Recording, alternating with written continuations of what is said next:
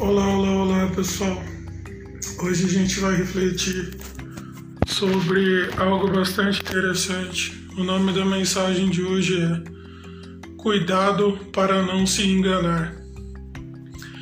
Sabe quando a gente vai atravessar a rua e tem todos os sinais a se prestar atenção, placas, movimento de veículos, semáforos, tem bastante sinais, né? Luzes que os carros dão sinais um para os outros. Mas é, algumas vezes a gente se engana sobre alguns sinais, ou porque o semáforo não está funcionando, ou porque o carro dá um sinal errado. Né? São sinais de comunicação em situações que nos enganam. É uma outra situação, por exemplo, quando uma mulher está grávida, né, está guardando um filho, é, quando, quando está chegando próximo, costuma ter alguns sinais mais frequentes. Às vezes eles podem enganar também.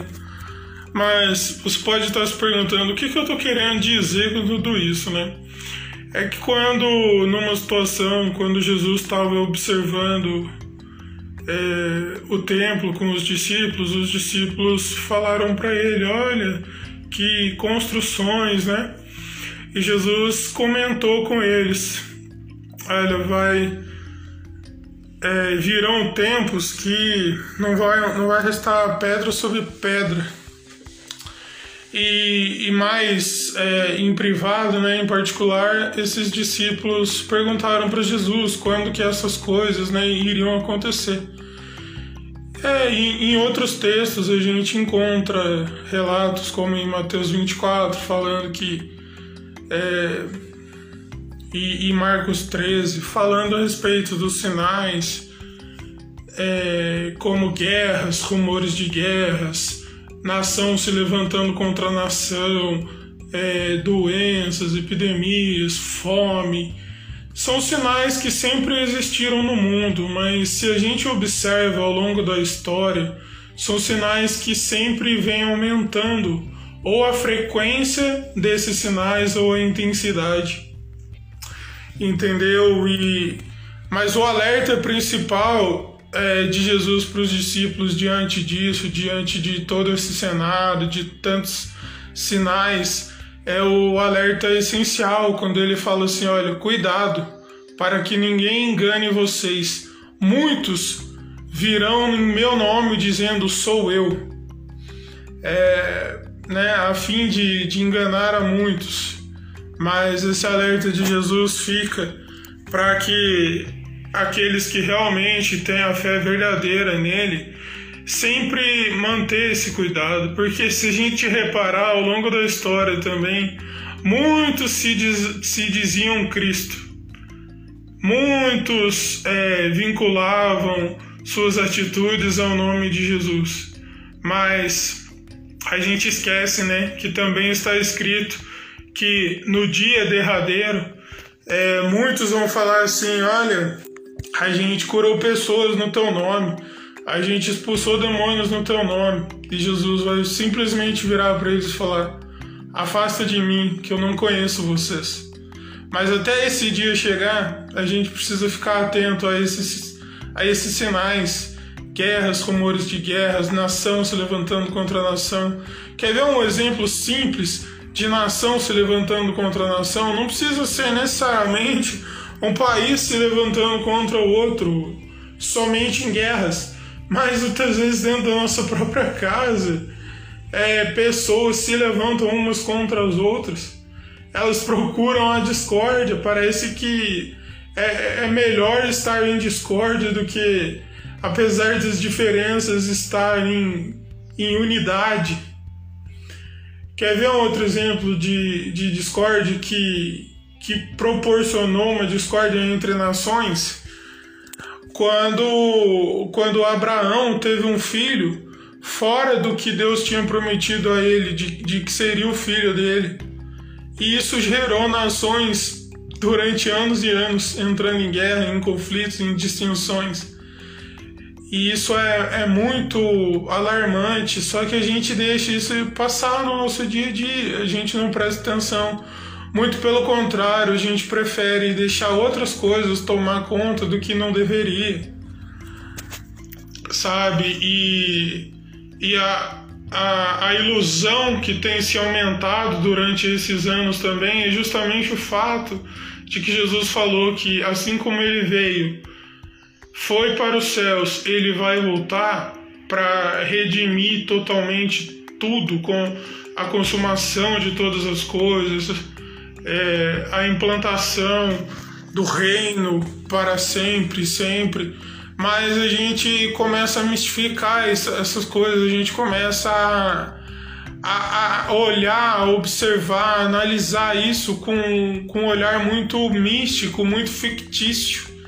E a gente vai deixando tantas coisas tomar conta e na verdade quando a gente precisa tomar uma decisão em nossas vidas, a gente fica ali estagnado em, em coisas momentâneas, em coisas passageiras.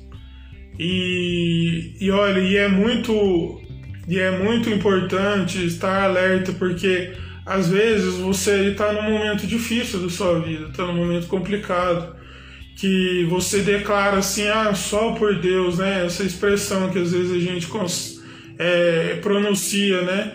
No dia, dia, no dia a dia, porque não consegue muitas vezes falar muita coisa por causa do, do, da pressão que situações difíceis ocasionam. E aí a gente tem a tendência de muitas vezes ah, alguém chega em nós e começa a falar sobre Deus, sobre o amor de Deus.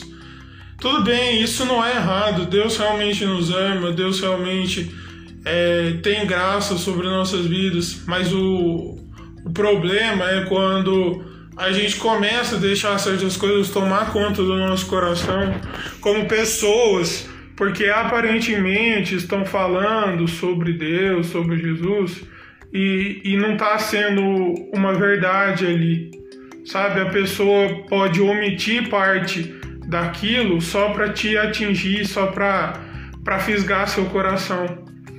E isso é muito complicado, porque a gente pode estar tá entrando em algo que a gente pensa ser de Deus, mas não é de Deus.